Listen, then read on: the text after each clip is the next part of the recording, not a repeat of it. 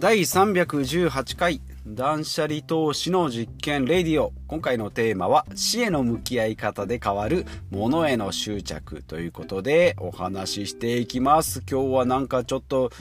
怖いんじゃないの？っていうタイトルですけれども、まあ断捨離のお話ですね。はい、死への向き合い方で変わるものへの執着ということで、えー、このポッドキャストでなんでこんな話をするのっていうことなんですけど、 Voicy ですね、音声コンテンツの Voicy、ポッドキャストみたいなやつですね。まあ有名人とか、まあ承認して、えっ、ー、と、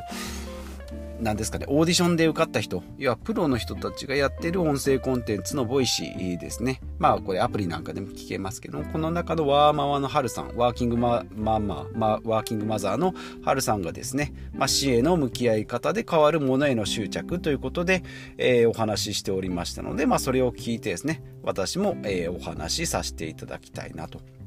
あ、元の Voicy 聞かれたい方はですね、えー、と、 Voicy で、ワーママのハルさん、まあ、ランキングで上位ですので、聞いてみてください。で、まあ、寿命ですね、だいたい70から100歳ということで、えー、まあ、その、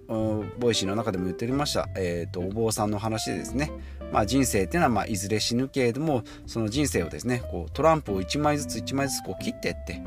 えー、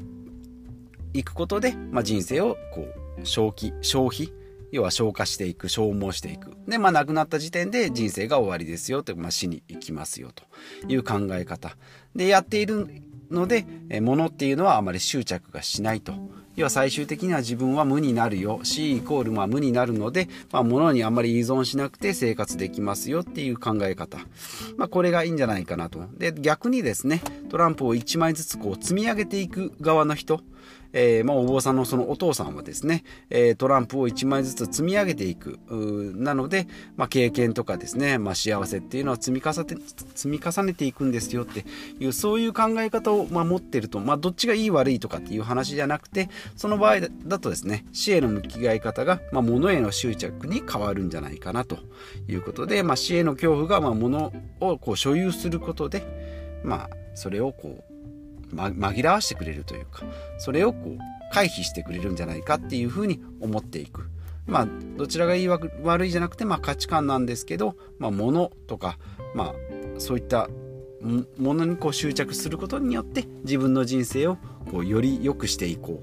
う。で物への恐怖をそれで紛らわそうっていうふうに、持っていっていくと。いうことで、まあ、私もですねもともとゴミ屋敷で生活して、えー、おりましたので片付けが全くできないですね。ものに溢れていた時代を思い返すとですね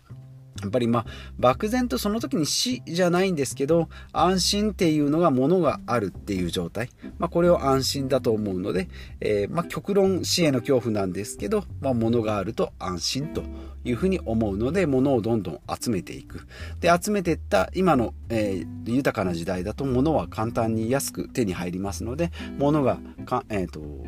まあ、ま、えー、前もお話ししましたけどね、今は飽食ですね、食も豊かだし、物も豊かなので、安価でこう手に入れることができる。食事なんかも安価でこうカロリーの高いもの、美味しいもの、えー、脳に刺激の強いものっていうのを安価でこう手に入れることができるので、まあ、それでね、え体、食事であればメタボになる。えーまあ、いわゆる成人病とかですね、まあ、肥満とかメタボとかっていうふうに、え、なってくると。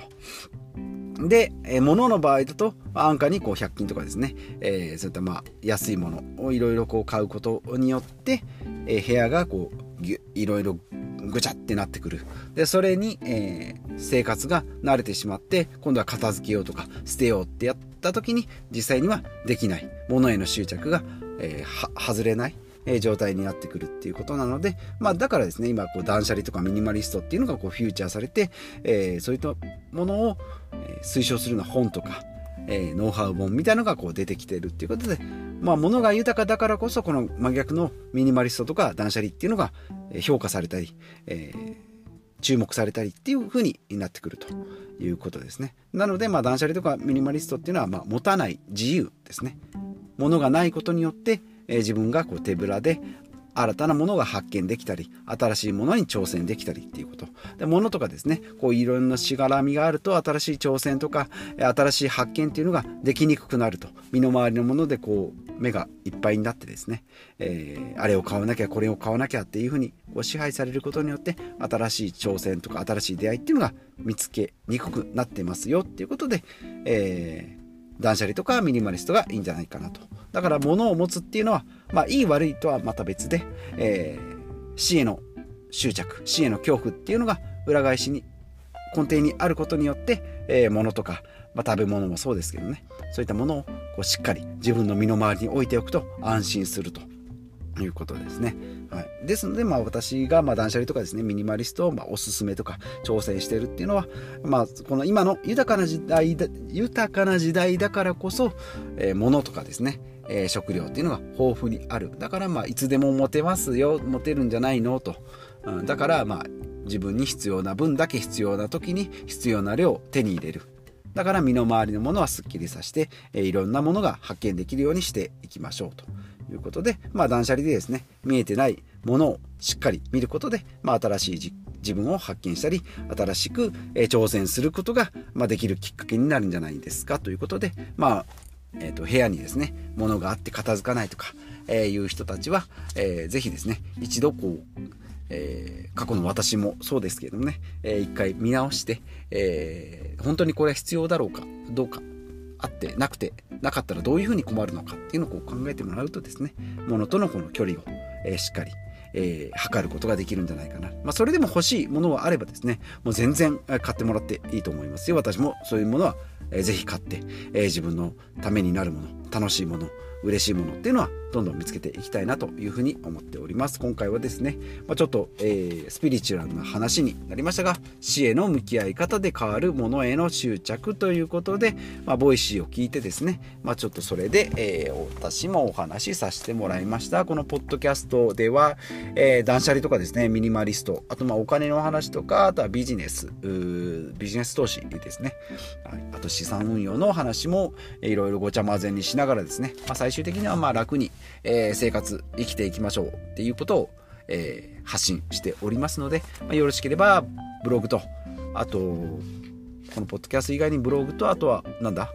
えー、ツイッターもやっております。えー、細かく言えばピンタレストとか、まあ、えっ、ー、と、インスタグラムとか、えー、YouTube も、えー、発信しておりますので、ご興味ある方はですね、見てみていただければというふうに思います。ということでまた次回、えー、お会いしましょう。